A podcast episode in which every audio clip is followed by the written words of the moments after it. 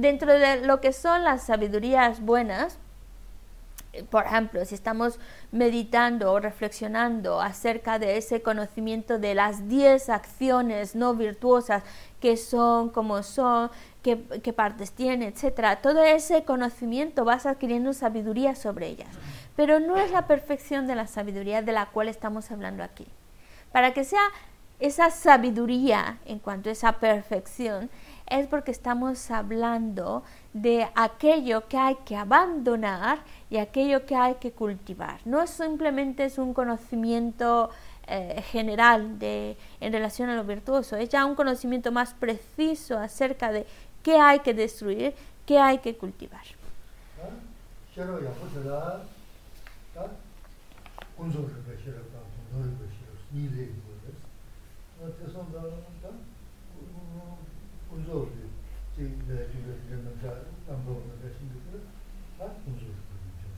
어디가 동문이 돈 동물이다. 야, 저서 거기 있거든요. 돈 돈, 담을 것이라 돈 주시 싫어서 어디서 그랬어. 그래서 나 어, 어디 돈도 싫어 무슨 계속 모르겠어. 아, 나는 이제 남배 네, 남배 시다 뭐뭐 또 싶고 가고 그랬어. 아, 그래 되 게 야, 지금 뭐죠? 영어 영어 걸고 그러나. 전부터 소소 문제나 소소 no che ci cambia caro su no su vabbè non giù sta sta va la sa sta no giù che ni se giù che su su cambia caro no su su che sono ta che su su eso no dice se no caro no su su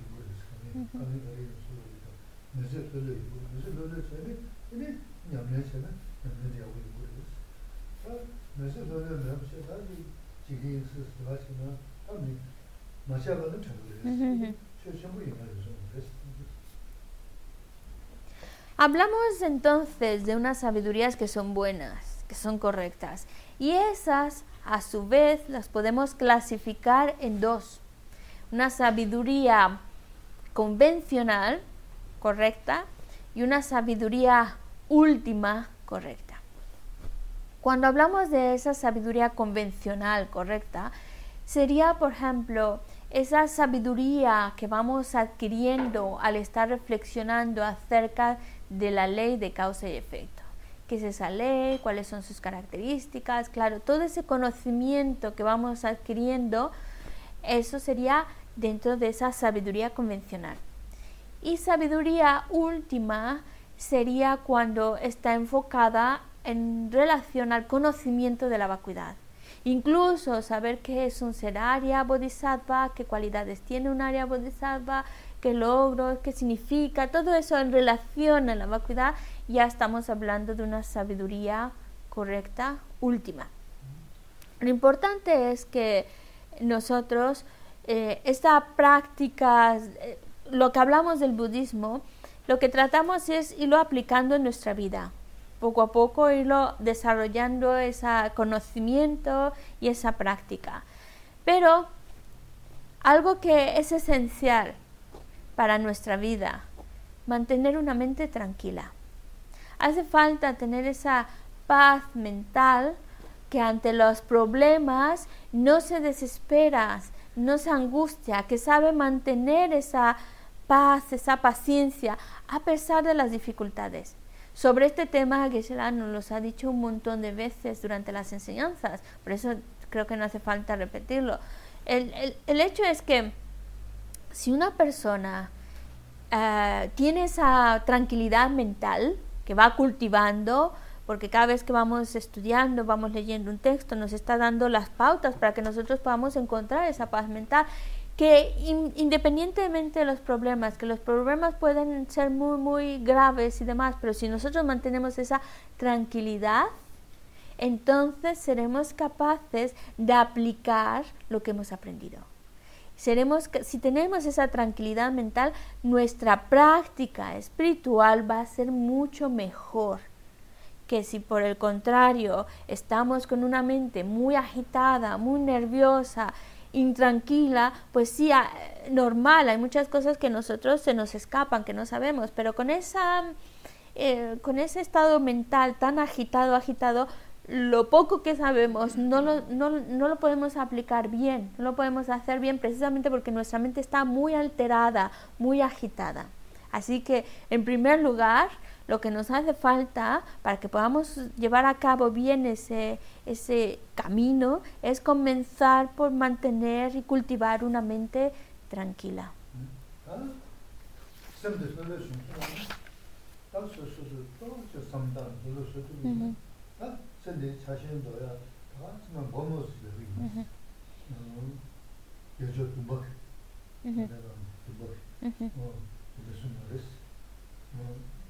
먼저 신내 자신 너무나 찡돈데 어 소소 늘람도 차고 어 이제 딱 따로 차고 이제 늘lum주 가서 lum주 차고 어 대충 그 담대 됐어 니바 가래 담니다 아서 자 이거 되게 딱 되게 담대 신내 제법 만나서 저거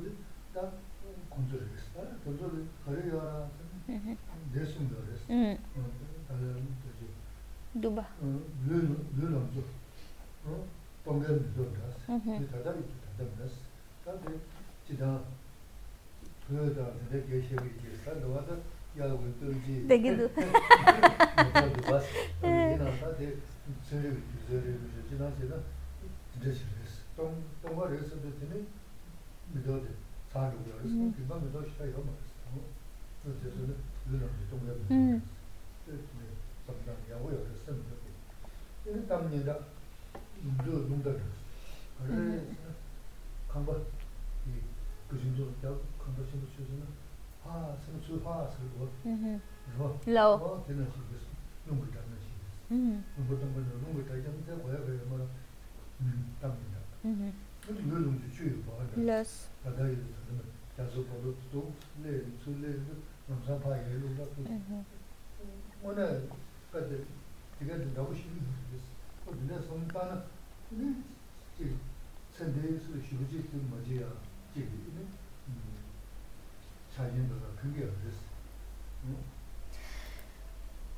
Hablamos de tratar de cultivar una mente tranquila.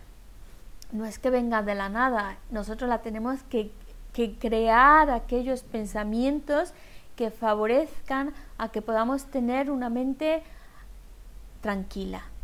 Entonces, uno de esos pensamientos que nos van a ayudar es dejar de aferrarnos tanto a las cuestiones de esta vida. Y hay unas frases que el séptimo Dalai Lama menciona que son muy útiles con este propósito. Porque hay tres cosas a las cuales nos aferramos más esta vida. Al cuerpo, a la reputación y a los bienes materiales. Estas son las tres cosas a las cuales con mayor facilidad nos aferramos y eso nos lleva a aferrarnos a cosas de esta vida, a cuestiones de esta vida. Entonces, o bueno, ¿estás de acuerdo, Manoli? A lo mejor estoy diciendo cosas que no. re, re, te agarran reza.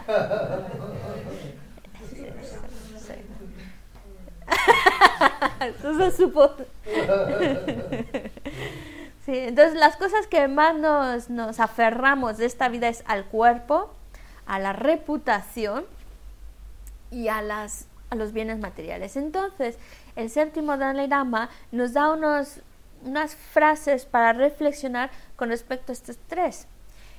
En cuanto al cuerpo, por más eh, bien que puedas tener tu cuerpo atractivo, porque hay quienes que tienen un cuerpo muy atractivo, muy bonito, pues entonces el Dalai Lama dice, el cuerpo, la belleza del cuerpo es como una flor de otoño, que en un momento está y en otro momento desaparece.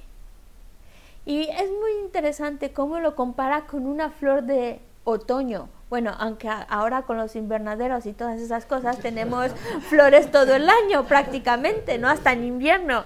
Pero en la naturaleza, por general, por lo general, en invierno ya no hay flores. Y las últimas flores son las de otoño. Y son, suelen ser una flor muy delicada, que aparece, florece, pero no dura mucho. En, en un ratito ya, en unos días, ya desaparece. Pues así es la belleza del cuerpo.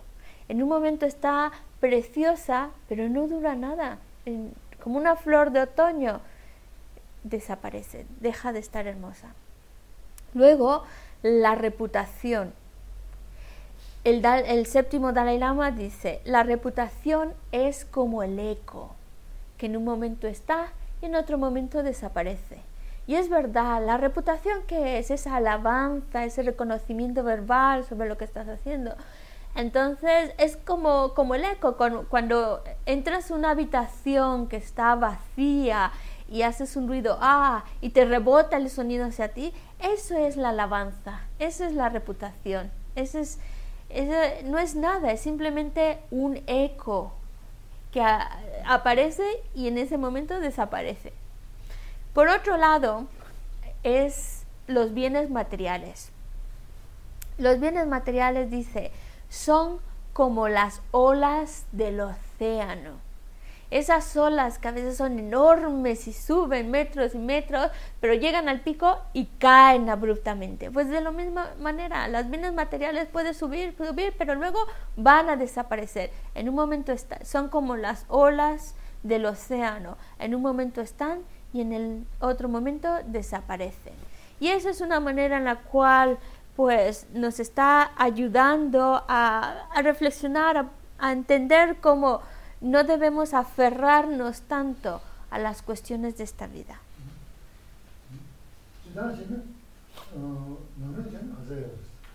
Según el texto del Amrim, para que uno pueda generar este, mm, para uno que pueda romper con ese aferramiento a esta vida, ¿cuántos puntos de reflexión se indican?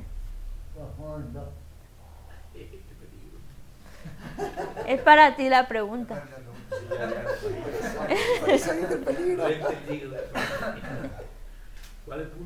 Sí, estamos, sí, ¿cuántos puntos de reflexión en el hambre? Primero dime el número para, y ya después vemos la listita. ¿eh? Primero a ver si latina. Entonces, ¿cuántos números, cuánto, dime números, cuántos son los puntos de reflexión que indica en el AMRIM justamente para lo que estamos hablando, para romper con la aferramiento a las cuestiones de estabilidad.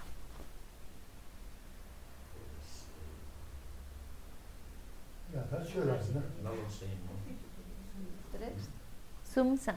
Yo diría tres también, pero yo no sé exactamente cuáles son Di otro número, por lo menos para que haya más... Eh,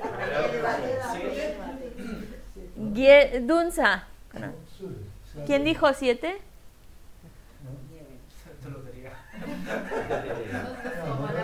Manoli. Chuñiza. ¿Tú, Manoli, cuánto? Caca de guiñiza.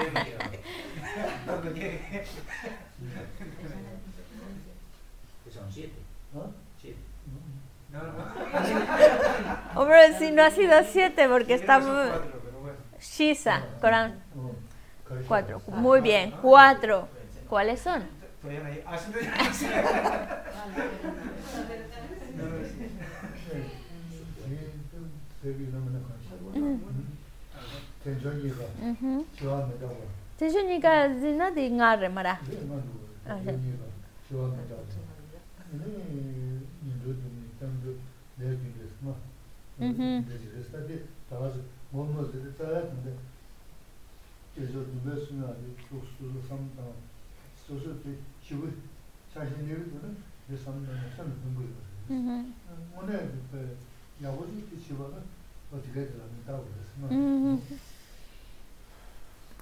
La respuesta es cinco. Los puntos que marcan en el Amrim para que uno pueda, para que corte con ese aferramiento, con esa obsesión a las cuestiones de esta vida, es primero reflexionar en el precioso renacimiento humano.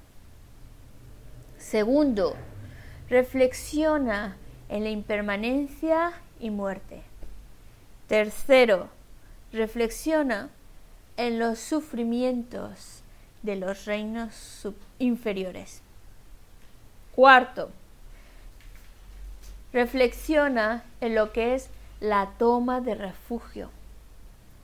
Y quinto, genera convicción en la ley de causa y efecto.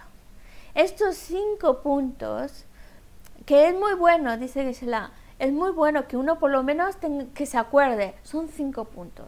¿Por qué? Porque ya ahí de alguna manera te obliga a decir cuáles son, ¿vale? Si tú ya por lo menos tienes claro el número, ya el siguiente paso es decir cuáles son los puntitos que, que forman esos cinco. Y es muy, muy, muy bueno saberlos. ¿Por qué? Porque te está dando como los, los lineamientos para recordar qué puntos son los que tienes que tener en cuenta para empezar a cortar con ese aferramiento, esa obsesión que tenemos a las cuestiones de esta vida.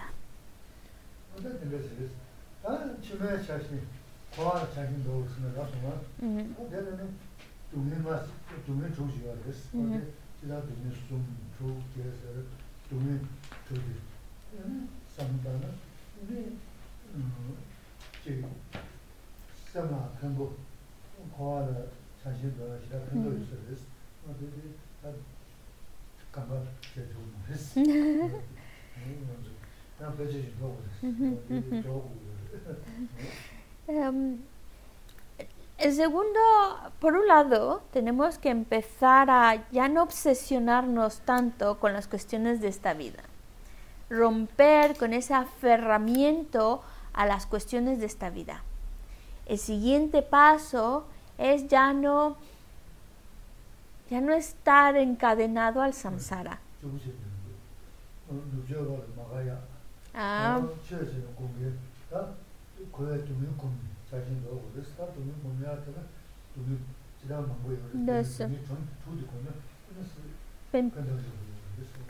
Entonces, el siguiente paso, una vez que ya uno termina de, cuando uno ya no, ya, ya no se aferra tanto, ya no es su prioridad las cuestiones de esta vida, y su prioridad es las vidas futuras, entonces el siguiente paso a dar es generar esa mente que ya no quiere estar en el samsara, que dice es que ya no quiero volver una y otra vez a ese renacer sin control. Entonces, hay que desencantarse del samsara.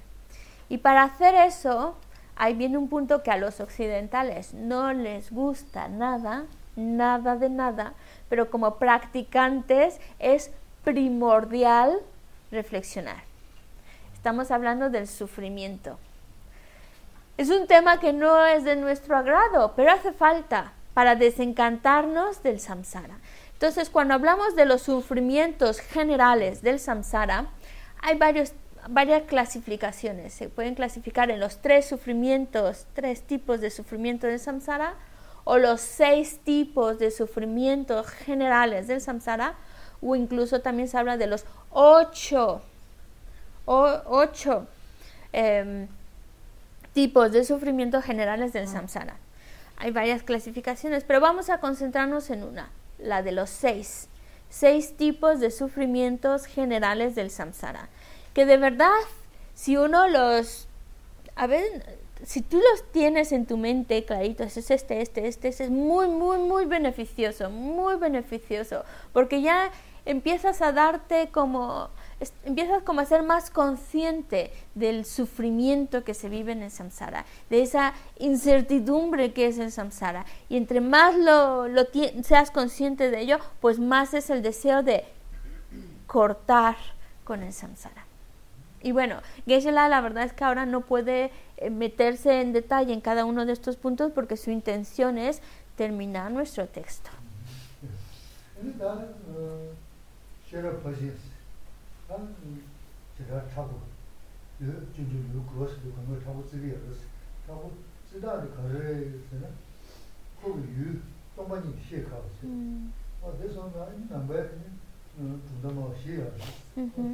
ān xīn yōng bā rā tī, xīn bā chā nā kā bā chī bā rā sī, tā rā chā nā mā rā, tā tā chā nā chā, tā rā chā nā mē rī rī tā rī, tā dhū dā rī tā rī, chē nā yā, nō tī rā tō nā mō tī tō nā, nā chā nā sū sō, tā rū gu bē nā nā, tā chī rā mā wā nā, mā rō yō tā rī, tā rā tī, mō bā nā sū tā yā yā rī tī, nī yī nā tā tā dhū bā tī rā sī nā mā rī, 이렇게 되는 다 지가마는 뭐로 뉴하고 다와데 네 뭐는 좋아요 이렇게 이게나 다타도 뭐들 그랬으면 말이 제 종이 이렇게 되고 바까 근데 수술 다와리나 다 교내 조선은 뭐는 내주 지마치 임바데 레스 어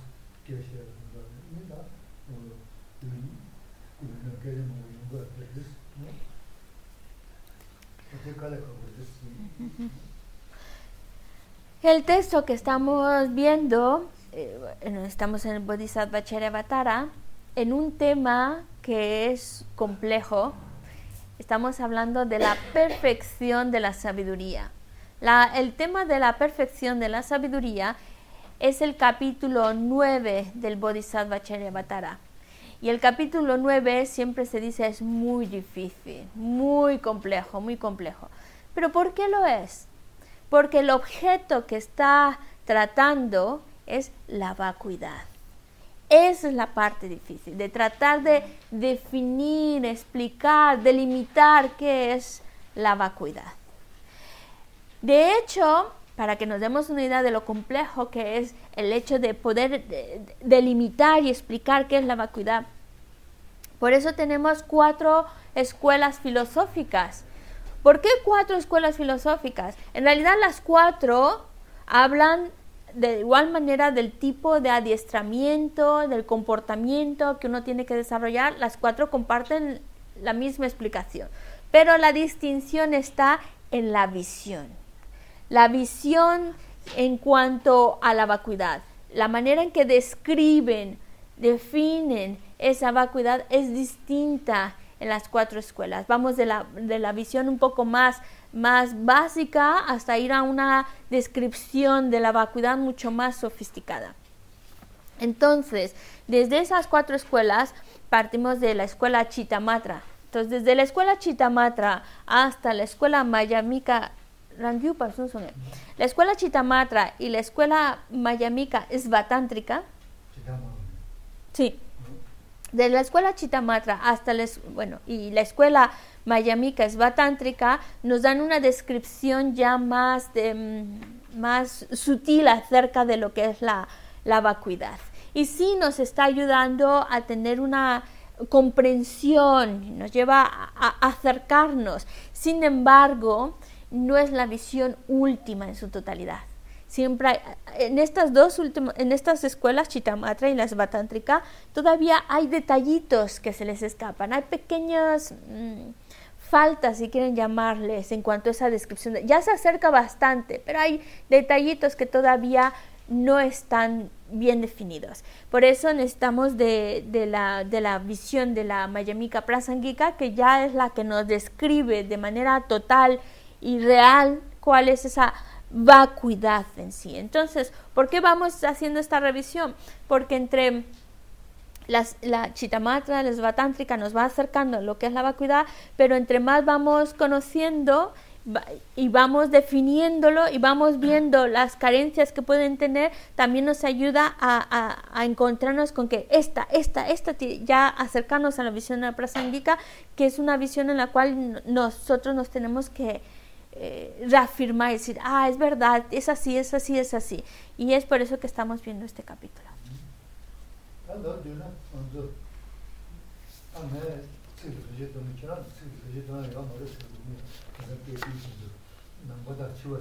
Ah, sí, sí, sí.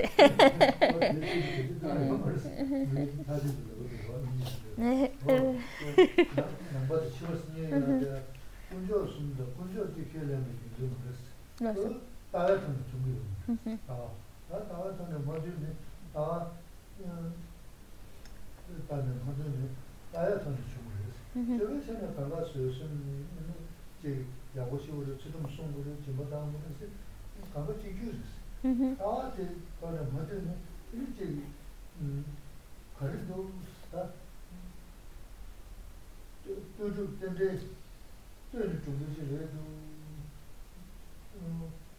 지 송게지도 어떻게 스타제스 나 산제 진데 송주월까 그래서 또저 문제 다 담기. 다 두고 민도 다 민도 다 주세요. 다 다스 이거는 다스 지금 지나 주로 다 슈샤 무슨 좀 다와서 주로 다 진주도 시야 두고 있습니다. 근데 슈샤 좀 다스 시야는 다스 근데 난 지금 무슨 지 chi kanda dile dile dile sunga chi ku tawe ra chi yudo mengi chi me na manzo yuwa mengi sunga dansi mengi yuwa ri oda shiwa da namba si to susu di odine tawe namba rangi dine shia tawe shiwa ma wa shia ki tawe kundu resi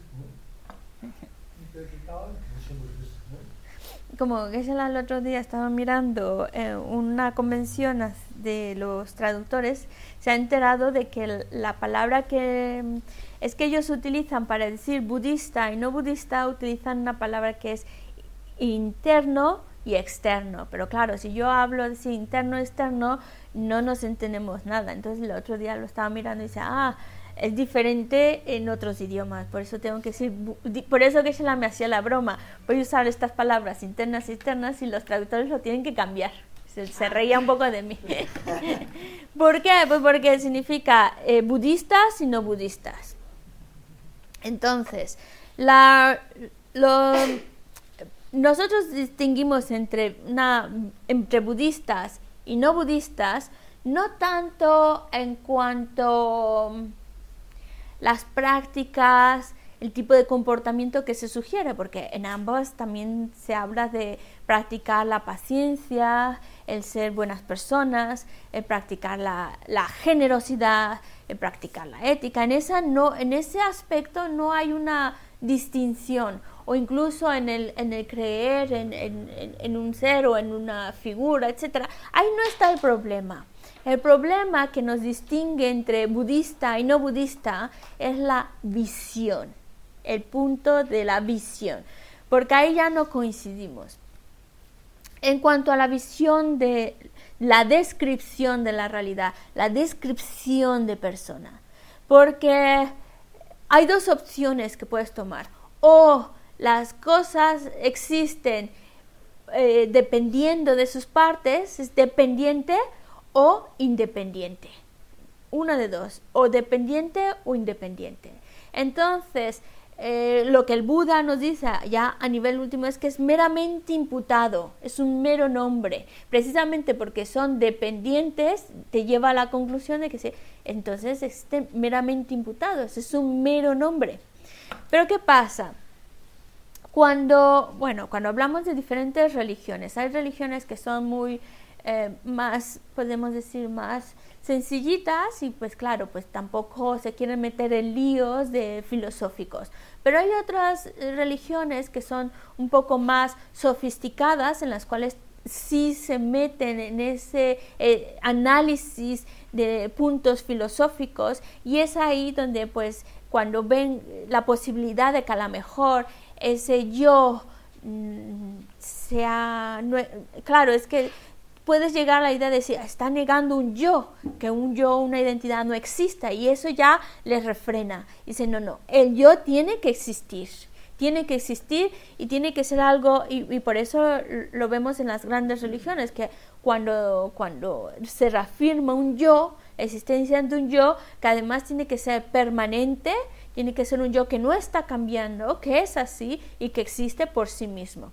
Y ahí es donde vemos la gran diferencia en cuanto a esa visión filosófica de los budistas y no budistas. Pero es entendible porque es un punto muy complejo el hecho de describir en sí cómo existe la realidad la identidad de esa realidad, la identidad del yo. Es tan complejo que incluso dentro de los budistas hay cuatro escuelas filosóficas distintas que están describiendo de distinta manera, tratando de establecer qué es esa, esa la realidad de, de ese yo, de esa identidad.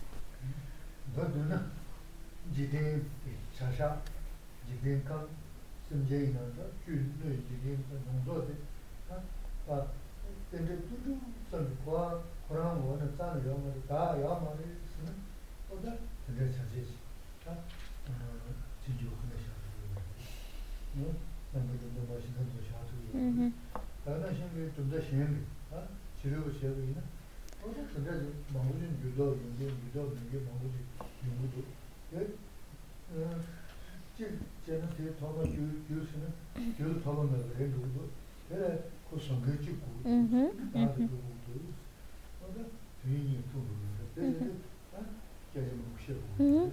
어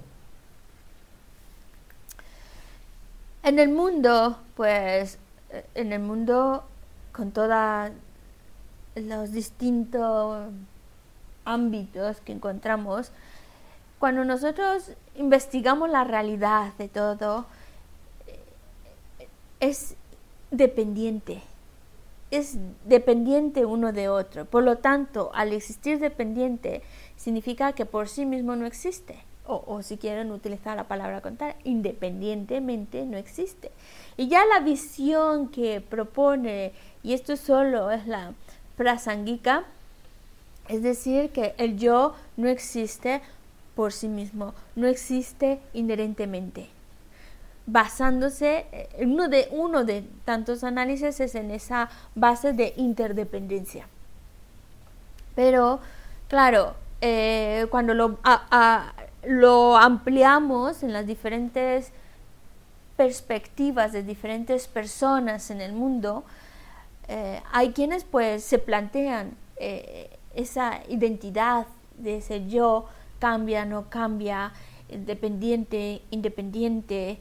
Y claro, cuando llega un momento en el cual pensar que a lo mejor, como dice la, la prasanguika, no existe por sí mismo, pues a algunos les da ese temor de estar eh, negando por completo esa identidad. Y entonces tienen que basarse en algo que justifique ese, esa identidad, ese, ese yo o esa identidad de las cosas.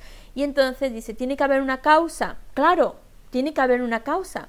Pero si vamos a eso de las causas, tiene que haber una causa que a la vez es causa de esa causa, de esa causa, de esa causa. Y hay quienes, pues claro, es normal, eso le puede crear todavía más conflicto. Por eso hay algunas eh, religiones cuyo principio religioso dice, sí, tiene que haber una causa que crea este yo, que crea las cosas. Y esa causa, pues no puede venir de otra causa, de otra causa, de otra causa, porque les crea mucho conflicto ese, ese razonamiento. Entonces, lo, la, la solución que encuentran es decir, pues hay un Dios creador. Hay un ser creador que es la causa principal que, que crea eh, al, al, al, al, mundo, a las cosas, al ser. Y es la manera en la cual ellos parten su pensamiento filosófico. Y bueno, pues somos distintos tipos de personas con distintas visiones, distinto entendimiento y por eso también hay distintos eh, principios filosóficos. Pero lo, ¿por qué lo está mencionando, mencionando todo esto Geshe-la? Porque precisamente el capítulo 9, que nos va hablando desde el punto de vista de la prasangika, todas esas refutaciones que pudieran surgir, que pudieran cuestionar su postura, se, está, se están hablando, se están tratando aquí. Hasta ahora, ¿cuántas refutaciones se han hecho? ¿Qué, puntos se han refutado? ¿Qué visiones se han refutado? De lo que hemos estudiado hasta ahora. De lo que ya hemos visto hasta ahora.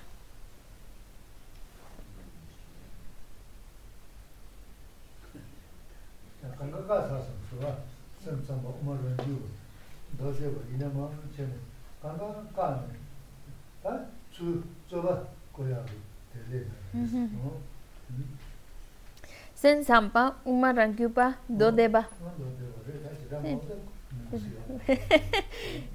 bueno, pues hasta ahora los puntos filosóficos que se han refutado han sido pues de la Sautántrica, la Chita Matra y la Mayamika Svatántrica.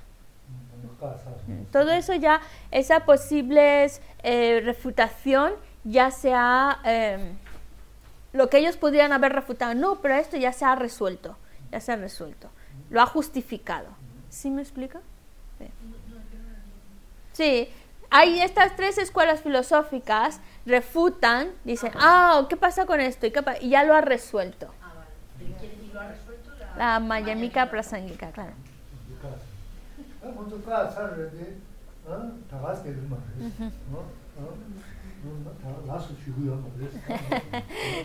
Pero claro, el hecho de que se haya refutado su punto de vista no es simplemente decir, ah, sí, ya, ah, pues muy bien, muy bien.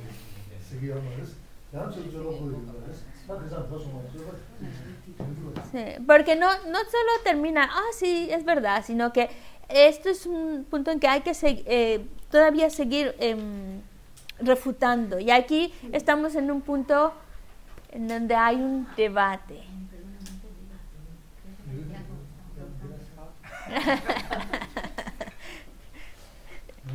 ¿En dónde estamos? ¿En qué punto estamos? ¿En qué, en qué punto de debate estamos hablando?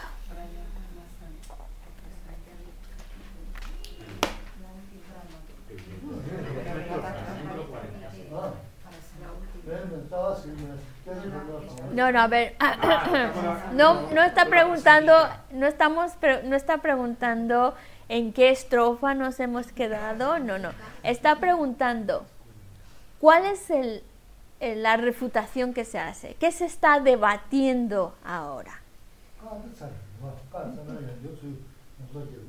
Porque claro, ya, por ejemplo, hacen unas un cuestionamiento, ¡ay, qué pasa con esto! ¿Y qué pasa con eso? Entonces ya se les ha contestado. Pero claro, no son como niños contestones, no se quedan tranquilos con su respuesta. Ahora vuelven otra vez a refutar otro punto. ¿Cuál punto se está refutando? La, la existencia intrínseca de, o la no existencia intrínseca de, eh, eh, da rangu na tupe yes. Chirang thawa to tungni to gu du si. Aha. Chirang thawa to tungni to gu du si gu wa thawa thawa tungni to ma re dijin da so chu du sa ta me to ni.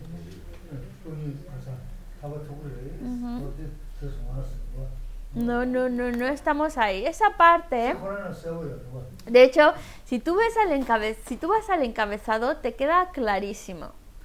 Porque estamos en el punto en el que, bueno, se ha refutado esos puntos filosóficos, ¿vale? Ya se han resuelto. Se les ha dado contestación. Pero ahora ellos dicen, vale, vale, estoy de acuerdo con lo que estás diciendo, pero eh, no hace falta el que uno consiga esa visión que tú expones de la vacuidad para alcanzar la liberación.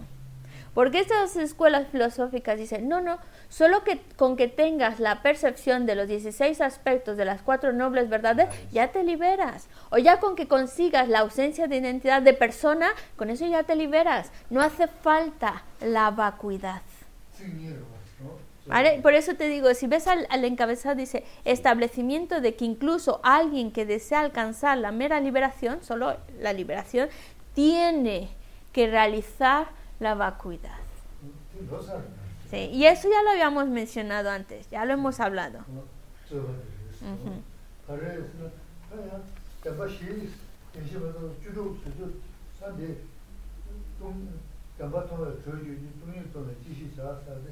dāmbā shīs, yādā, dēshī mātā chūrū tē, rāpa tāna chāmū kēs nī yīgā, chāmū chūrū nō yīgā shēnā, tā tāna yā tsō tsō yīgā rāpa shēgā yā mā, shēgā dē yā rā, chāmū shē tō mō rēs, rāngi bē, tā khunā tō tā rā rēs, kāsā tāmi rāpa tō nīmū pāng tō rēs yā rē, tīchī rā rā, kāsā tāmi rāpa tō nīmū pāng tō rēs, tō tī chū nā mē pāng yā rā rēs, tō tī rē tī shē mō rēs, tā nīmū sū tī pāng bā rā, yīgā rā tō mō jī tō rēs, tā tī rā rā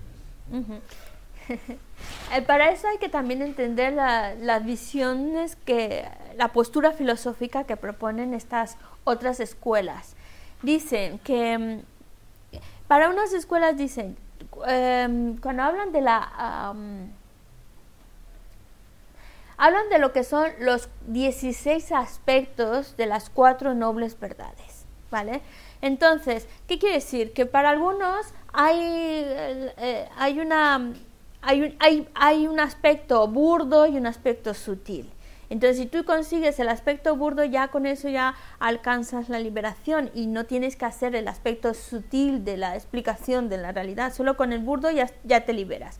Algunos por eso dicen, solamente con que tengas la percepción de los 16 aspectos de las cuatro nobles verdades, ya con eso ya alcanzas la liberación. O ya con que tengas la ausencia de identidad de persona, pero aquí hay que tener cuidado. Cuando hablan de ausencia de identidad de persona, para estas otras escuelas la definen como de dos tipos, la, más, la burda y la sutil. Entonces ya con que tengas la parte burda, ya con eso alcanzas la, la liberación de samsara. Pero aquí dicen, mm, no, si la, la dice, no, es que no es suficiente con que tengas la percepción directa de las 16 aspectos de las cuatro nobles verdades para eliminar, claro, para alcanzar la liberación hace falta eliminar los oscurecimientos de los engaños. Entonces, la prasanguica dice, con que tú consigas la visión directa de los 16 aspectos de las cuatro nobles verdades no es suficiente para eliminar los oscurecimientos de los engaños. Entonces no es suficiente para alcanzar la liberación.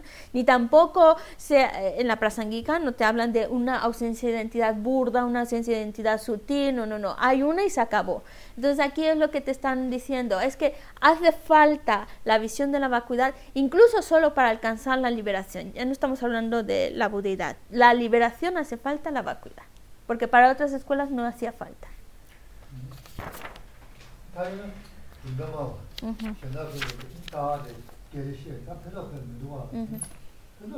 Sí.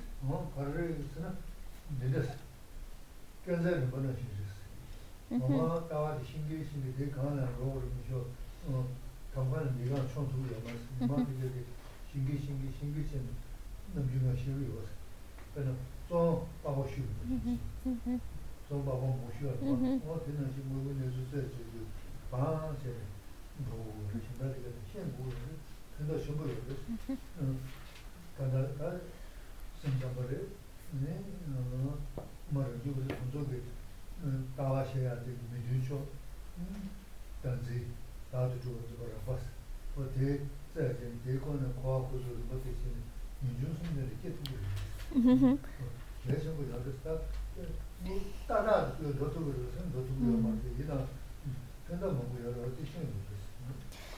Todo esto que está hablando a lo mejor algunos van a decir, bueno, pues entonces para, si, las otras puntos de vista filosóficos son incorrectos o incompletos, pues ¿de qué sirve estudiarlos? Pues sirve de mucho son de un gran, gran beneficio estudiar las escuelas, los puntos de vista de las escuelas filosóficas. ¿Por qué? Porque es como una escalera. Tú tienes la escalera, entonces para poder llegar hasta, hasta arriba, no podemos darnos un salto enorme para poder llegar aquí, ya estoy aquí en esa visión perfecta. No, no, tienes que pasar por cada uno de esos diferentes escalones pasar por cada uno para que para que ese conocimiento acerca de la realidad lo vayas sofisticando, lo vayas desmenuzando. Por eso es importante el estudio de las otras escuelas filosóficas, no no hay que menospreciar, ah, esa es muy básica, esa no te dice las cosas tal cual son. No, no, es necesario para que así vayas entendiendo el siguiente nivel, que el siguiente nivel es una, un, un, desarrollo más sofisticado del, del, anterior. Entonces te ayuda a entender y a apreciar mejor y a comprender mejor si uno va estudiando también las otras escuelas filosóficas. Por eso que se la dice, es como una escalerita que pasas de escalón a escalón para llegar hasta arriba. O también otra analogía, como la cebolla. Para que tú llegues al centro de la cebolla hace falta irle quitando pielecitas, cascaritas o las capas de externas, externas, estén hasta que llegues al centro, a la esencia.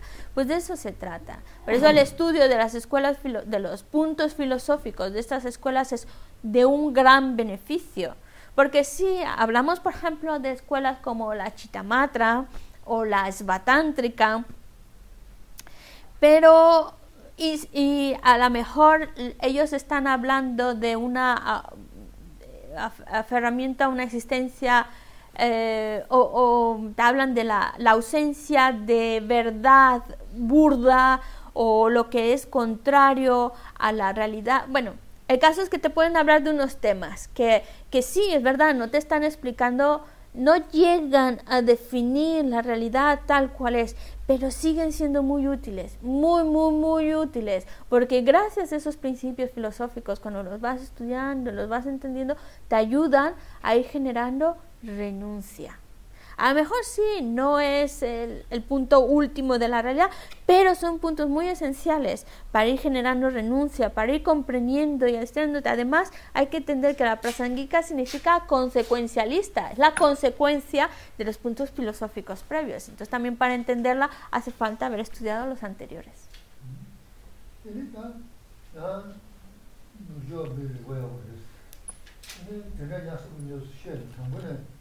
진주에 다 채는 데로 어 지금 거래자는 지 다다 뭐 이거 지금 다 너무 쉬어봐 노래 속도 와서 어떤 노래 속도 뭐 선지 진주에 다 버셔 지금 아무래 지금 어머 진주에 다그 내주 뭐 내주 내주 레스 지금 아무 게 쉬어는 근데 뭐 되게 묘하게 뭐 들려요 다 지금 있어 간다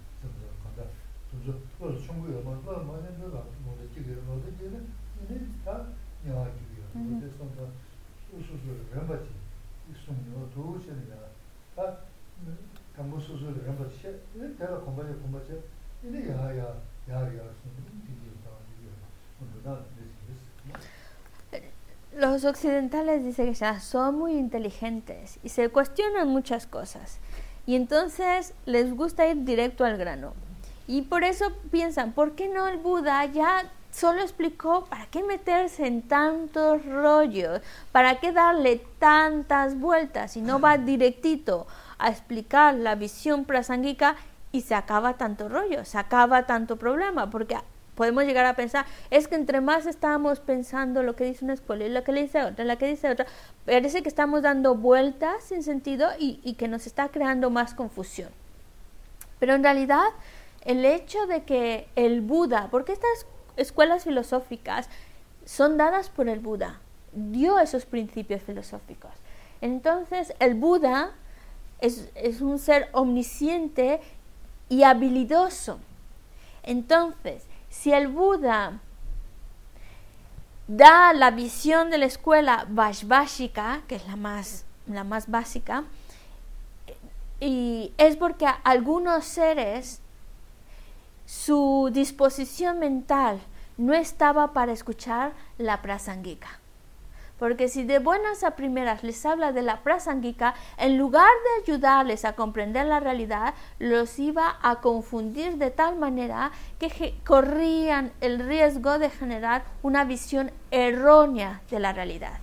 Y tener una visión errónea significa irte a los infiernos o los reinos inferiores. Entonces, por eso, para no confundir a, estos seres cuya disposición mental todavía no estaba para ello, entonces les da una explicación mucho más eh, sencilla acerca de la realidad que luego, poco a poco, conforme la van, se van, van contemplando, la van contemplando, llega un momento en el cual diga, ah, y esta otra cosa, y van y poco a poco van avanzando en su comprensión de la realidad. Entonces, también hay que entender que si el Buda da estas distintas explicaciones filosóficas, es, es de acuerdo a la disposición mental de los seres. El Buda va a dar aquello que va a beneficiar a los seres, no lo que les va a perjudicar. Entonces, si en ese momento, con esa disposición mental, esa explicación les va a ayudar para ir empezando a desarrollar ese conocimiento y poco a poco ir viendo esa visión, visión que va desarrollándose a tener la visión realmente adecuada de la realidad.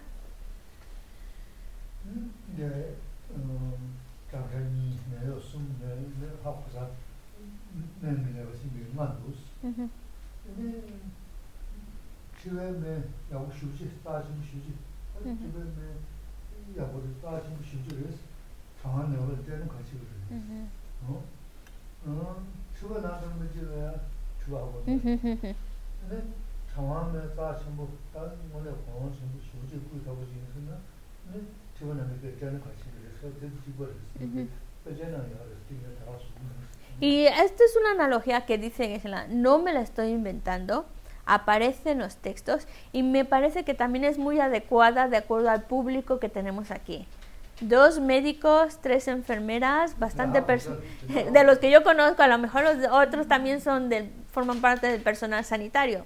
Entonces, esto es el área que conocen.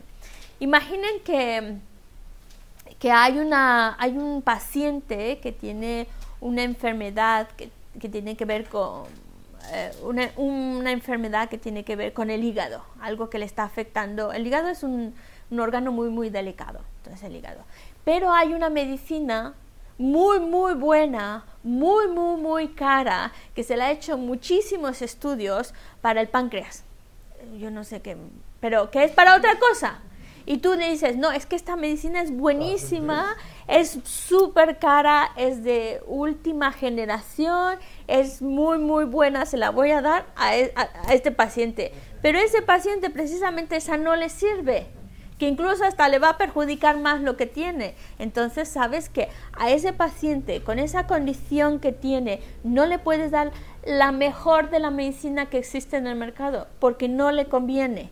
Entonces le tienes que dar otra a la mejor mucho más baratita, más sencillita porque es lo que le conviene. Entonces eh, ahora que se lo puso con palabras muy sencillas, pero de la misma manera se explica los, en las escrituras. Si tienes un paciente con una enfermedad y le das una medicina, por muy buena que sea, si no es para, es para curarle, le puedes incluso hasta perjudicar. Y de eso es lo que pasa con las distintas visiones filosóficas. Será la mejor, pero si no le conviene a esa persona, no se la das.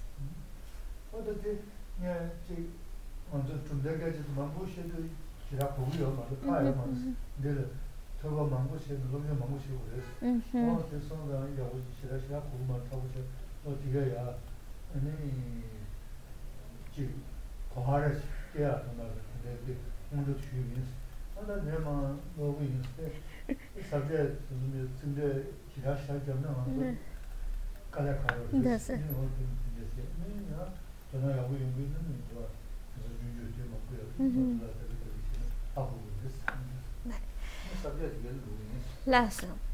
Así que la verdad es que para poder entender lo que se está describiendo en este capítulo 9, hace falta haber recibido muchas enseñanzas con respecto a este tema de los postulados filosóficos. hace falta haber recibido mucha, muchas enseñanzas y haber estudiado mucho al respecto para que uno pueda realmente saber de qué está hablando.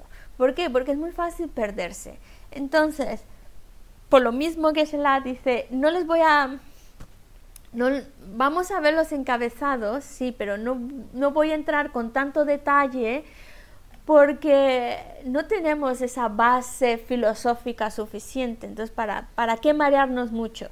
Así que más que nada va a ser una transmisión oral de la, del texto. Por supuesto que se detendrán unos puntos para, para explicarnos de qué está hablando, como hasta ahora, con palabras muy sencillitas, y si alguien tiene ya más interés en, en estudiarlo, hay, hay, varios libros en el cual habla del, de, del capítulo 9 del Bodhisattva Charyavatara.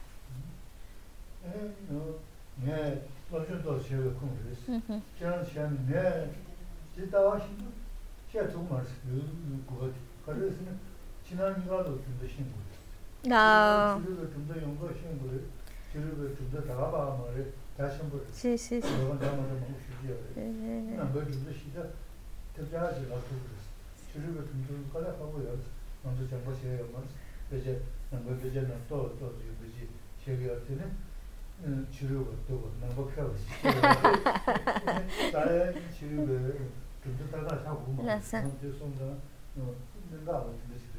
No, también hay que, para que también nos ayude a valorar la extensión del capítulo 9 del Bodhisattva Charyavatara, eh, nos está, mm, nos está haciendo refutación no solo dentro del contexto de los postulados filosóficos budistas, sino también de los no budistas. Esas, y, eh, dice que la, él ha hecho pues por supuesto, él ha hecho muchos estudios con respecto a, los postulados filosóficos, principios filosóficos budistas. Y sí es verdad que en, algunos textos pues te mencionan los diferentes eh, puntos filosóficos de otras escuelas no budistas, pero mm, te las mencionan de manera general y siempre con el contexto de están mal y la budista está bien. Pero bueno, Shantideva lo que ha hecho, bueno, ahí está este punto de vista filosófico y lo refuta. Y, otro, y, y para poder apreciarlo en su totalidad, habría que haber estudiado también los diferentes puntos de vista filosóficos no budistas. Y, y claro, es, una, es un campo muy, muy, muy, muy grande, muy vasto de estudio. 다 내가 어떤 제가 가르치고 여러 동반이 있으면 돈데 관심을 대상당 그래 대상은 가면 선언을 써요 급상을 Ujú. Y entonces unos van a decir, entonces, ¿para qué estamos estudiando este capítulo? Si está- vamos a ir perdiditos en él. Pero el propósito de, de este, de la lectura de este capítulo es para que se nos quede muy claro en la mente que la vacuidad se refiere a que está vacío de existir inherentemente. Eso tiene que quedar muy claro. Y que para que nosotros, incluso nosotros, para que podamos comprender la vacuidad, hace falta acumular méritos. La lectura de un texto tan sagrado como esto nos está dando méritos también para que algún día podamos tener esa comprensión de la vacuidad. Así que no es una energía desperdiciada.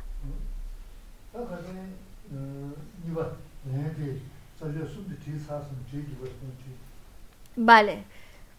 Como están escribiendo todos los encabezados, entonces estamos en el punto, voy a ir un poco atrás de lo que ha dicho Gesla. Estamos en el punto número 2 que habla del establecimiento de que incluso alguien que desea alcanzar la liberación tiene que realizar la vacuidad. Y ese se divide en la objeción y la respuesta.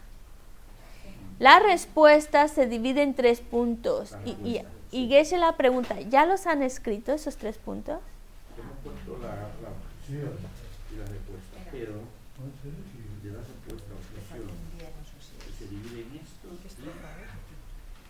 No, la respuesta no. La respuesta es el establecimiento de la un fin, punto, cumplimiento por medio de la de implicar las escrituras con las enseñanzas del Sutra Mahayana, según su establecimiento.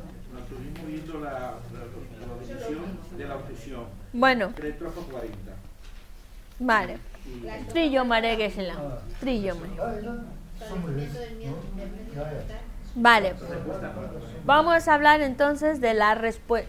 La objeción ya se dio, que es la estrofa 40, las primeras dos líneas. Ahora la respuesta a esa objeción está formada por tres partes. La primera es establecimiento de la realidad ama la ñez. De la realidad que realiza la vacuidad como el camino por el cual uno se libera del deseo. Eh, eh, vacuidad como el camino por el cual uno se libera del deseo. ¿Vale? Ese sería el punto uno. El punto número dos estableciéndolo como estamos hablando de la vacuidad, estableciéndolo como el camino por el que se alcanza el nirvana que no mora. Repito, estableciéndolo como el camino por el que se alcanza el nirvana que no mora. Número 3. Instrucciones sobre lo razonable que es meditar en la vacuidad. Repito, instrucciones sobre lo razonable que es meditar en la vacuidad para alguien que se esfuerza en la liberación.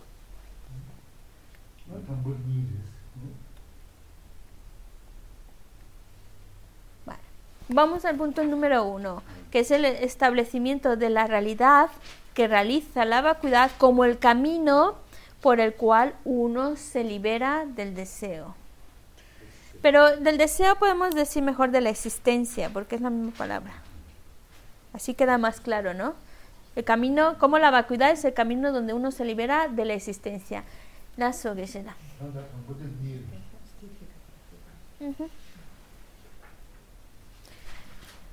Este punto se divide en dos.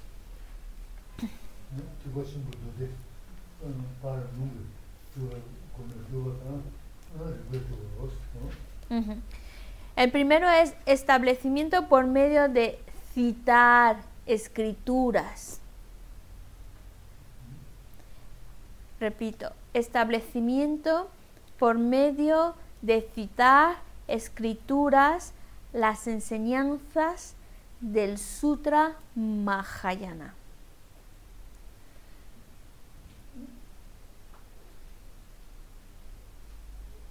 Escrituras de las enseñanzas del Sutra Mahayana. Número 2. Establecimiento por medio de razonamientos.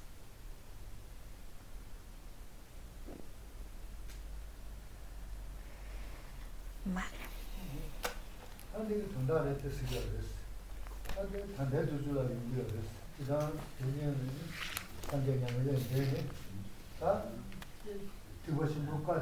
산제 숨 많이 까먹었어. 그래서는 이것이 무슨 말이냐면 예. 자아의 산스크리트 개발은 여기 산제 숨을 쓰셔야 되는죠. 산제 까먹었어. 다른 건다 뒤진 남편 너들 아직 되게 진짜로 진짜 들을 수 있는 거. 어 내가 다 뒤질 거도 없어. 아 오늘 이것이 뭐 이것이 뭐 까인 것도 어다 내가 마시고 그랬어.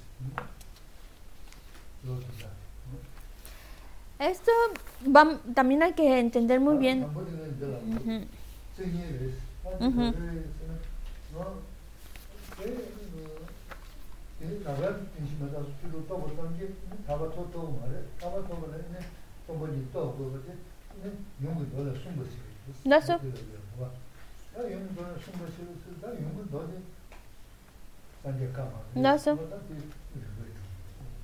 Vale.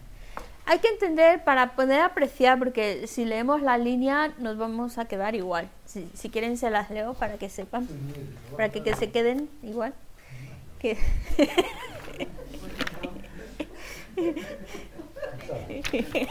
Garancho blanco.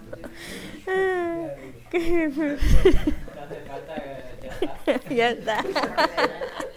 A ver, la de 38, 39 segundos. A ver, Dempa, dempa tongwe drowe ti rebe.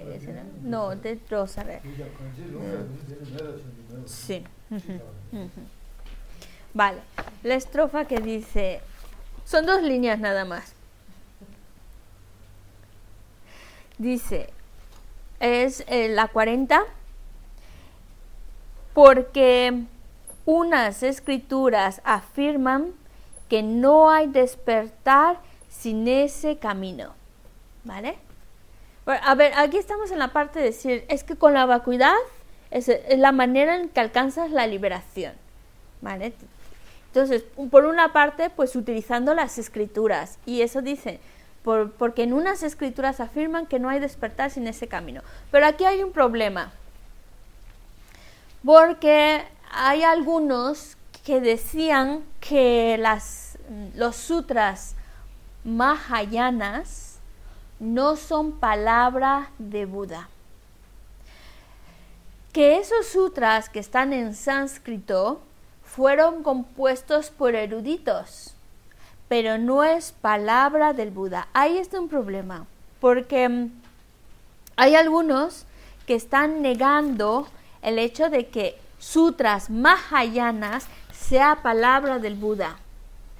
Y sutras mahayanas, estamos hablando de los sutras de la, de la eh, madre perfección de la sabiduría, que justamente es uno de esos sutras mahayanas. Y entonces si dice no es palabra de Buda, pues ya le estamos quitando una parte muy importante, porque entonces, porque justo estos textos te hablan de la vacuidad.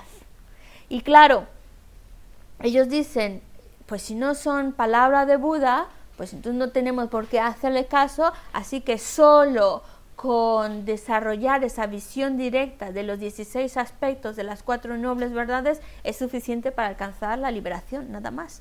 Pero aquí dice, ¿no? En los sutras, por ejemplo, en algunas escrituras, refiriéndose a los sutras Mahayana, especialmente de los perfección de sabiduría, dicen que necesitas la vacuidad para lograrlo. Pero como hay unos que no lo aceptan, bueno, ya que por las escrituras no nos vamos a poner de acuerdo, pasamos al siguiente punto, por el razonamiento. Sí.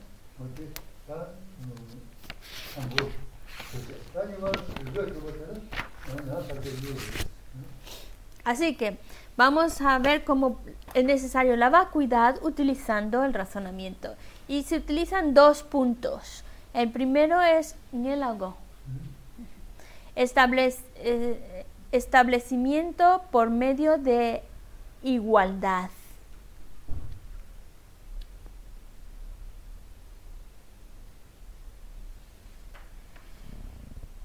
Y el número dos, establecimiento por medio del razonamiento en sí.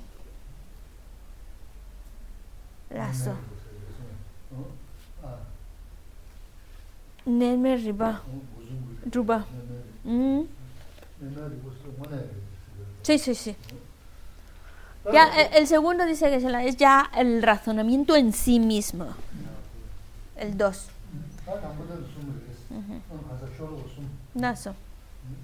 El primer punto que nos habla de establecerlo por medio de la igualdad está formado por tres estrofas.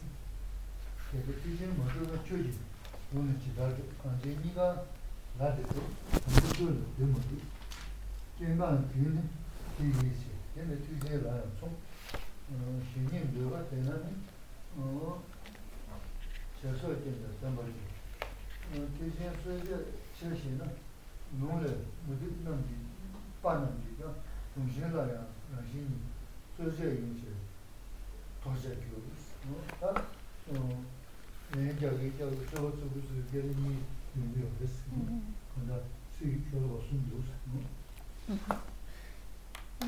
Vamos con estas que mm, no sé si en su texto están entre paréntesis. Hay una eh, los hinayanistas, que son los del, del, vehículo inferior, están rebatiendo con los mayamika, ¿vale? Y los hinayanistas dicen, el Mahayana ciertamente no ha sido autentificado, que es lo que Geshe nos decía hace un momento. Y los mayamikas dicen, hacen una pregunta, ¿cómo se autentifican sus escrituras? Los hinayanistas responden, porque han sido autentificadas por los dos. Y entonces Mayamika dice, entonces no había sido autentificadas por ustedes desde el principio. Y continúa la estrofa 42. Conceda la misma fe y respeto al Mahayana que usted dedica a ello el Hinayana. Si algo fuera verdad porque es aceptado por dos partes diferentes, entonces los Vedas y similares también serían verdad. Si objetan que el Mahayana es discutible, entonces rechace sus propias escrituras, porque son rebatidas por los grupos heterodoxos y porque parte de sus escrituras son impugnadas por su propia gente y otros. ¿Sí está claro?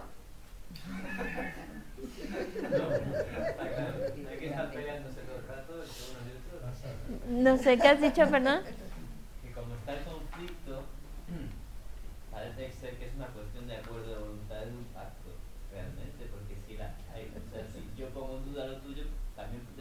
Por eso es lo que ellos dicen, ¿no? Es que tiene que ser autentificada por los dos. Y entonces los Mahayani, Mayamika dice, ah, si así va la cosa, entonces tal, tal, tal, tal, tal. Que no, que no, que no es suficiente. Ya poco más.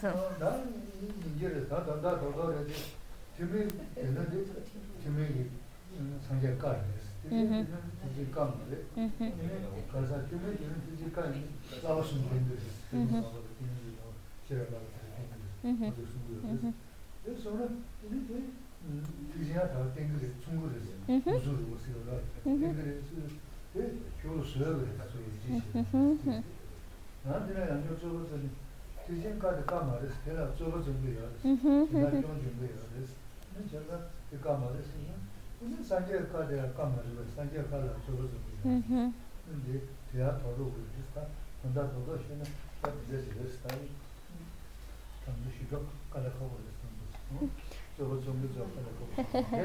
Sí, sí. Eh, eh, es, es un, un debate, ¿no?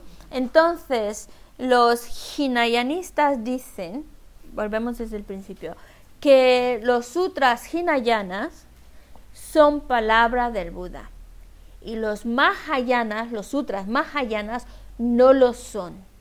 ¿Vale? De ahí se parte el conflicto. O no son. Porque para que sean eh, palabra de Buda, tendrían que cumplir con lo que se llama las tres cestas o tripatakas. Entonces los Mayamikas dicen, pues sí lo podemos meter, las enseñanzas, los sutras Mahayana sí que se pueden colocar en alguna de las tres cestas. Y dice, bueno, bueno, los hinayanistas dicen, bueno, pero es que no, no, no, tampoco es así de sencillo, porque resulta que los, los, los sutras mahayanas hay gente que los está debatiendo, gente que no está de acuerdo con ellos, por eso no es palabra de Buda. Y entonces los mayamikas dicen, ah, pues si así va la cosa, también hay personas que los sutras hinayanas no están de acuerdo y que los están debatiendo. Entonces, simplemente porque haya alguien que no esté de acuerdo con lo que dicen los sutras o que refute lo que dicen los sutras, ya es suficiente para decir no es palabra de Buda, pues entonces ya no solo los, los sutras mahayanas, también los sutras hinayanas se quedarían como no es palabra de Buda. ¿Vale? Es, lo que están haciendo es refutar, dice, no hay razón suficiente para negar que los sutras mahayanas no sean palabras de Buda.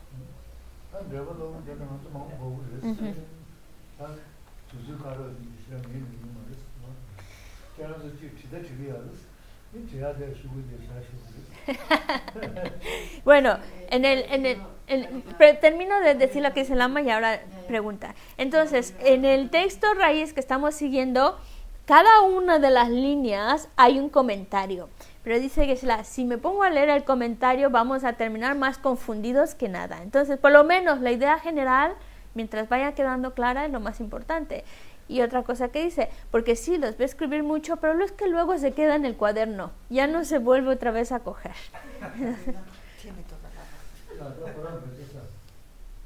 sí, dime. Ah, no, que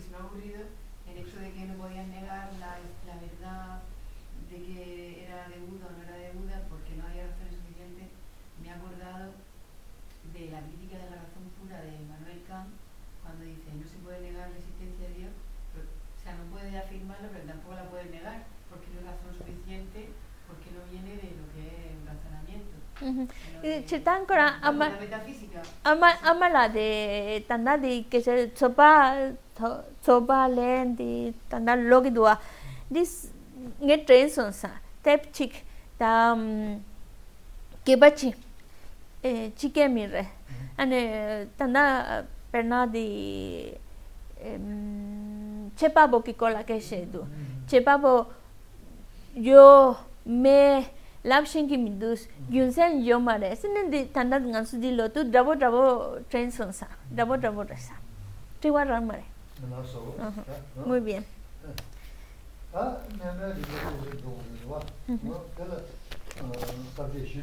Vale. Ahora pasamos ya a, ahora sí, por a través del razonamiento en sí. Y entonces esta parte está dividida en cuatro puntos.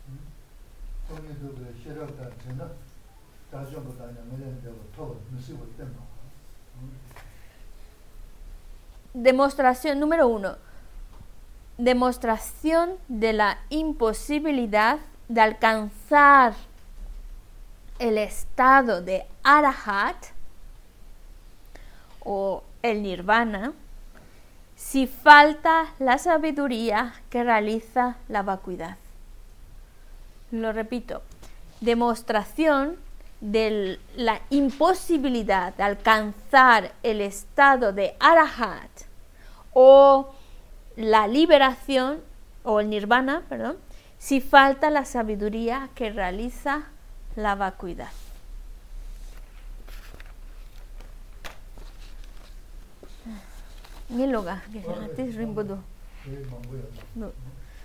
Número 2. Resulta que si se pudiera alcanzar el estado de arahat meramente, repito, resulta que si se pudiera alcanzar el estado de arahat meramente por medio del camino de los 16, y si quieren poner entre paréntesis, se refiere a los 16 aspectos de las cuatro nobles verdades,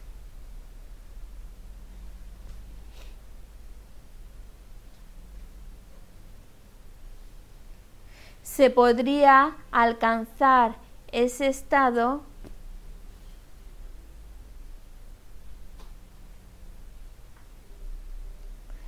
meramente abandona, se podría alcanzar ese estado abandonando meramente los engaños.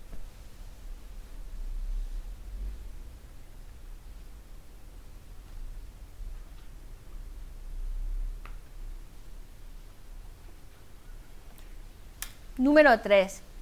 Refutación de la respuesta.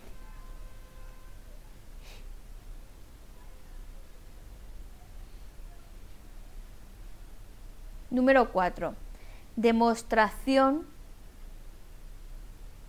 que es necesario meditar en la vacuidad, incluso si solo se busca la mera liberación. Incluso si solo se busca la mera liberación. Repito, demostración de que es necesario meditar en la vacuidad, incluso si solo se busca la mera liberación.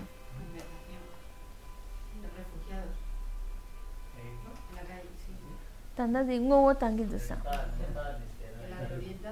Ngowo tangi dusa. Meramente imputada. Meramente imputada.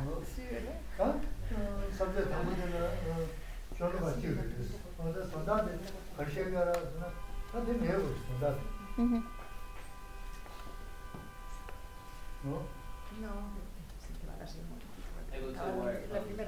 ¿Cómo? Él habla español mejor que inglés. Gran Sancho la No sé por qué me pareció que te ibas a unir a la manifestación. Debería. Dhoni dhogi dho, chitan di kyabcho baki ngowo tangi dho.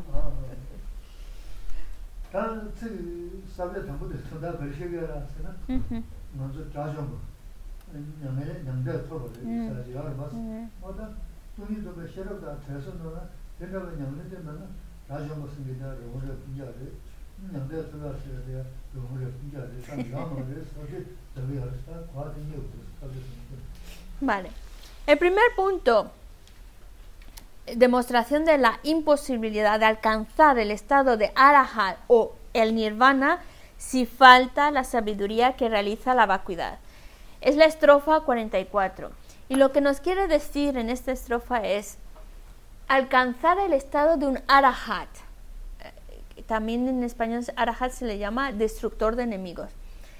O si quieren llamarle la liberación, ¿vale? El estado de la liberación o el nirvana sin la sabiduría que realiza la vacuidad, sin vacuidad, es como estar hablando de los cuernos del conejo, de algo que no existe. Es como estar hablando de un arahat eh, parecido a los cuernos del conejo o el nirvana que, como los cuernos del conejo. Imposible si no se consigue la vacuidad, no se consigue la liberación, no se consigue el estado de un arahat.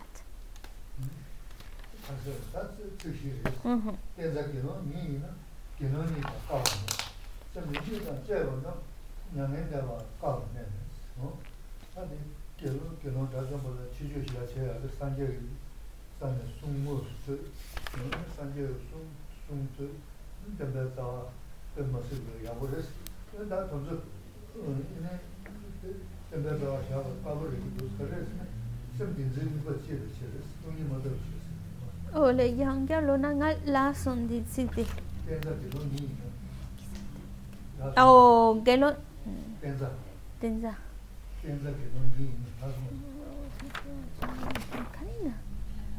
ji dan che wa na nya ngen da wa kawa ne 냥데 까바 라서 라서 맞아 맞아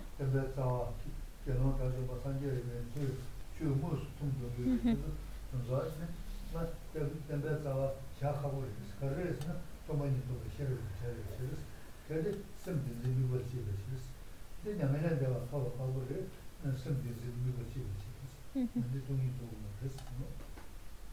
Dice, la enseñanza tiene su raíz en la comunidad monástica, pero esta no es una base firme. Para aquellos cuyas mentes están sujetas al aferramiento, el nirvana tampoco tiene una base firme. Repate que será de ñangue de pan ka 아니가. 라멘데?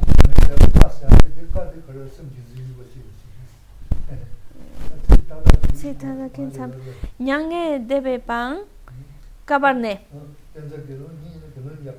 나서 나서 나서 냥게 데베 까바네.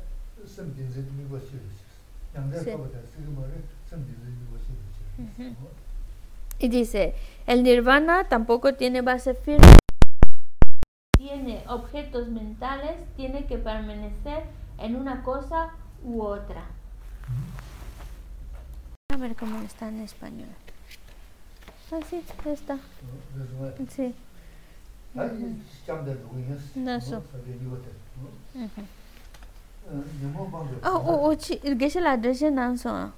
Bueno, eh, de nanso, de de lo mato de de Entonces, significa es así como la enseñanza, su raíz está en la comunidad monástica, eh, y, y, esta no es una base firme, pero aquellos cuyas mentes están sujetas al aferramiento, es decir, así como la enseñanza, su raíz, si la ponemos en la comunidad monástica, esta raíz no es firme porque puede variar.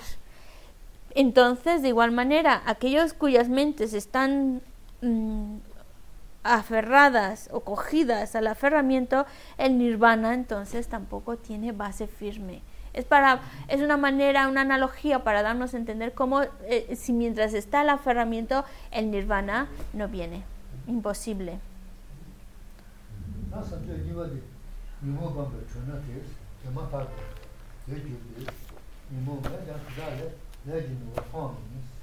tanda di chi lo raba ga shila raba yang kya lo na di sab shi nipa ma re di sik cholo ka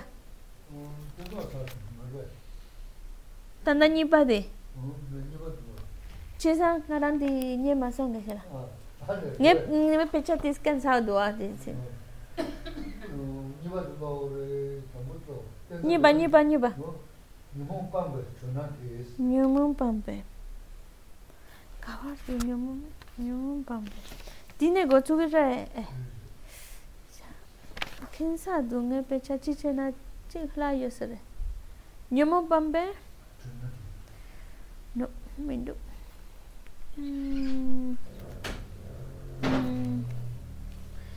da so ge se na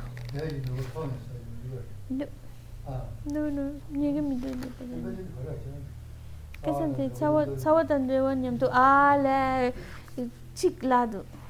Camindu, Spain la du, que la. Eso. Vale, pasamos al punto número 2. Resulta, lo que dice el número 2 es, resulta que si se pudiera alcanzar el estado de arahat meramente por medio del camino de, lo, de, de realizar los 16 aspectos de las cuatro nobles verdades, eh, se podría alcanzar ese estado abandonando meramente las, los engaños. Y es la estrofa 45 que dice, si su objeción es que la liberación es debido si dicen que la liberación es debido a la eliminación de los engaños, debería suceder inmediatamente después.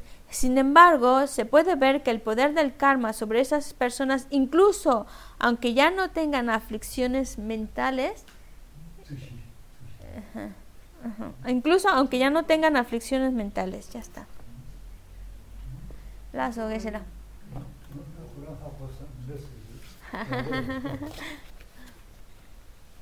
어? 아, 어, 나는 이제 메다서 주로 어, 또벨 남 공부해야 돼. 메다 주로 또벨 남 공부해야 돼. 라벤 메다서 주로 쓰고. 뭐 그래. 뭐 건데 너무 세버 어, 빵바 주가 다시 배우고 또벨 셔. 돈이 또 돈이 또 남, 공부하고 시나. 근데 다 이거 말이야. 뭐 문제가 있이 빵들 뭐 문제가 빵들 때마다 다좀 뭐 다. 다들 지금 뭐 이제 뭐 문제가 있이 매자 가서 되라. 나야 연상자는 얘기 못 하는 시. 그래서 제가 좀 이놈 문제가 빵을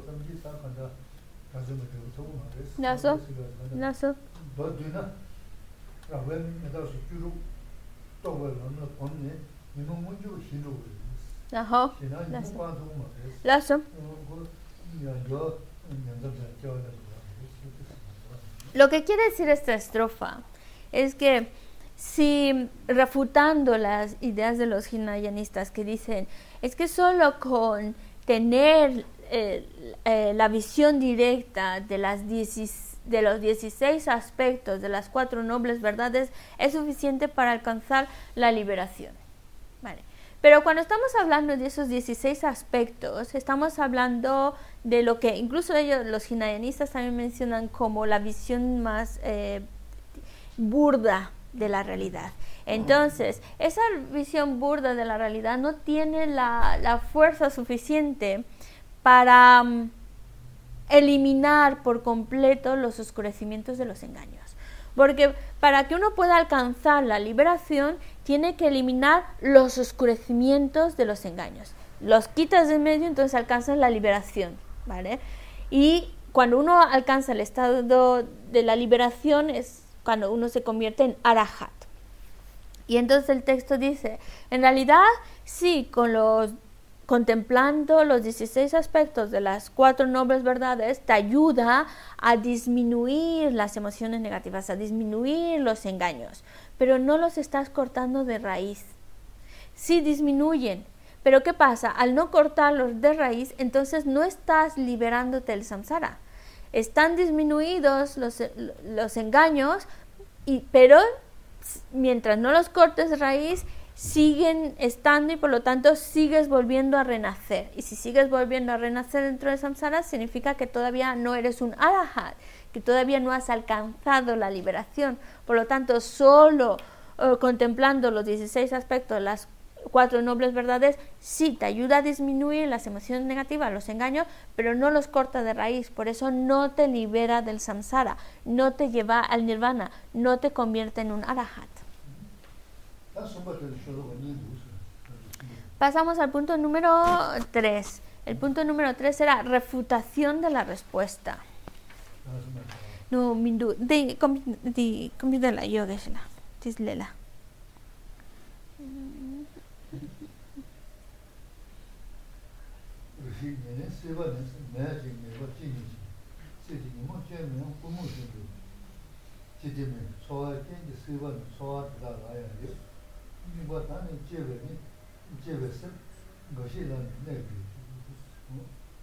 Ya, so. La siguiente es la estrofa 46 y también la 47, que nos dice, estamos refutando, refutación de la respuesta, dice, si piensa que mientras no hay deseo, no hay aferramiento a nacimiento, ¿por qué podría su deseo existir como engaño, aunque esté libre de las aflicciones mentales? El deseo tiene su causa en la sensación y ellos tienen sensación. La mente que tiene objetos mentales tiene que permanecer en una cosa u otra.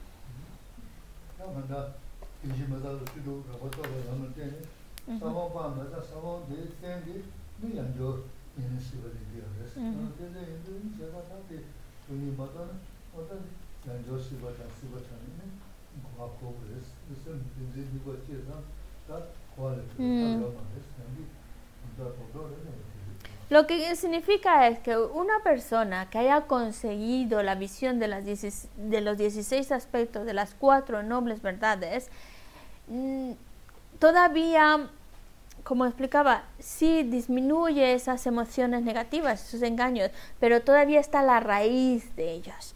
Entonces todavía vuelve a, a tomar renacimiento con los, con los agregados contaminados.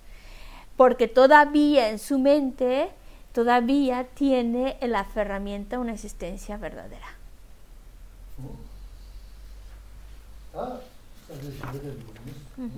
Pasamos al punto número cuatro, que es la demostración de que es necesario meditar en la vacuidad, incluso aunque solo se esté buscando la liberación.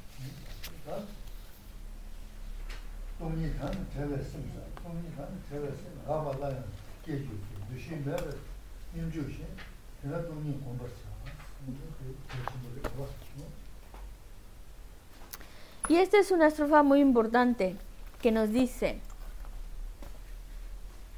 sin vacuidad, la mente está constreñida y surge de nuevo como en el equilibrio meditativo no cognitivo. Por lo tanto, se debe meditar en la vacuidad.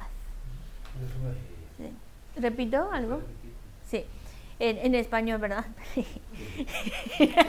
Qué mala soy. Decir en.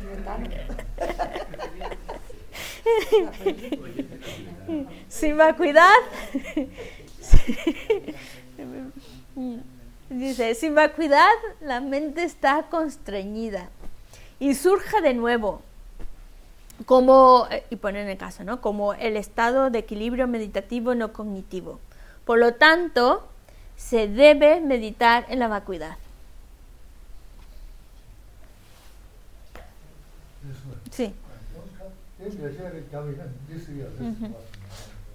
강사다 공부 요 요요 강사다 공부 당의 스니 두배 동배 동이 또봐 또봐 다네 제베 선 이모 문제가 되시 가봐 이야 라야 문제도 제거 지베 유심에 님주시 유심에 님주사데 담대 시바데 어 유심에 무슨 기아야 다 제송 삼선지다.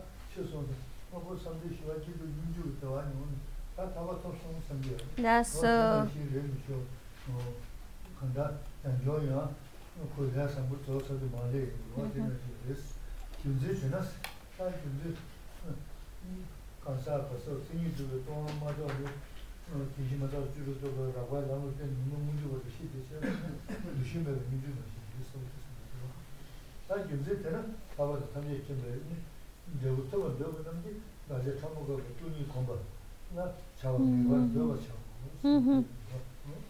En el comentario nos está diciendo que mm, cuando hace falta el lograr la vacuidad, la vacuidad en cuanto que mm, no existe por sus propias características tanto la persona como sus agregados. Y hace falta esto porque si uno no tiene esta visión de la vacuidad, de que está vacío de existir por sus propias características, entonces la, mente, em, eh, la mente como que a lo mejor por algún momento puedes controlar esas emociones negativas, pero siguen estando ahí. A lo mejor no están de manera evidente, pero están latentes. Y es lo que aquí explicaba en el texto, en la estrofa raíz. Dice, para poner un ejemplo de cómo puede estar tu mente, es que logras lo que se llama el equilibrio meditativo no cognitivo. Es un estado de concentración. Si, si, si hablamos de lo, del samsara, hay quienes han desarrollado un estado de concentración que los ha llevado a ir subiendo de niveles hasta llegar al nivel más alto del reino de sin forma. En el reino de sin forma hay cuatro niveles y vas pasando de uno a otro hasta llegar al cuarto, que es el nivel más alto. Es un nivel de concentración. Pero ¿qué pasa? Y claro, llega un punto en el cual llegan al nivel más alto. Cuando llegan al nivel más alto, piensan, pues ya este tiene que ser el nirvana. Dice, este tiene que ser, este tiene que ser. Pero ¿qué pasa? Que no lo es. Que todavía están dentro del samsara, pero el nivel eh, de reino de sin forma, el nivel de concentración más alto, y cuando ese karma positivo que los ha llevado a estar ahí se termina, entonces bajan hasta abajo. Y claro, es lo que, lo que está diciendo en el texto. Puedes estar en equilibrio meditativo del nivel cuarto, el más alto, pero como no tienes la visión de la vacuidad, lo único que pasa es que las emociones negativas están como subyugadas de alguna manera, no están funcionando. Pero no es el nirvana, te falta la vacuidad para quitártelas de raíz. Entonces, por eso vuelves a caer y vuelves otra vez a renacer. Y por lo tanto, ahí no has llegado ni al estado de la omnisciencia, ni tampoco al estado de un, no has logrado el resultado de un arahat, que es, ese era tu objetivo.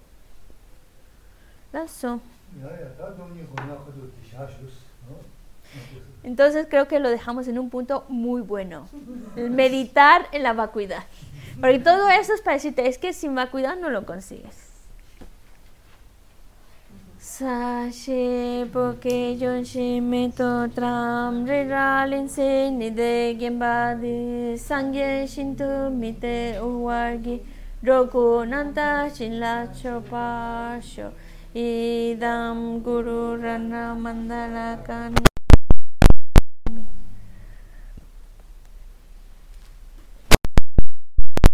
¿Qué guadi? No. Eugene is awake.